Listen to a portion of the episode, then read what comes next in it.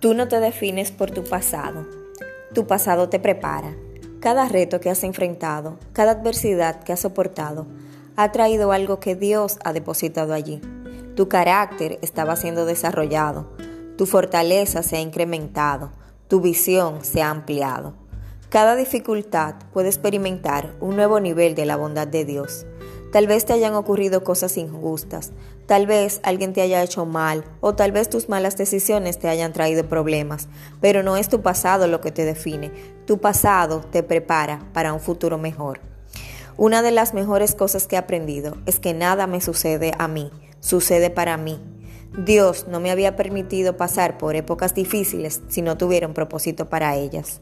No me hubiera permitido soportar la adversidad si no hubiera tenido un plan para que algo bueno saliera de ahí. Nada en tu vida sucede por accidente. Las cosas pueden tomar más tiempo de lo que quisieras, pero si mantienes tu fe, Dios utilizará tus retos para tu bien.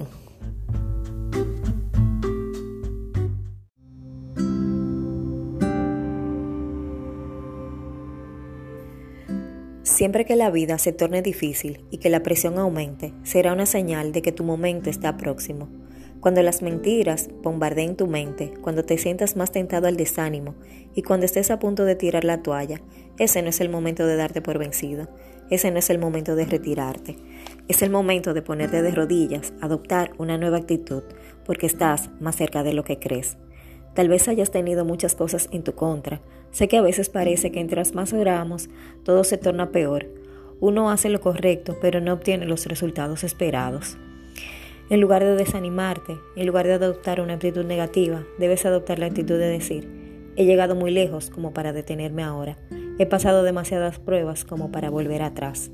Si continúas creyendo, si continúas esperando, si continúas haciendo lo correcto y te mantienes firme para ese impulso final, verás el cambio de la situación. Estás más cerca de lo que crees.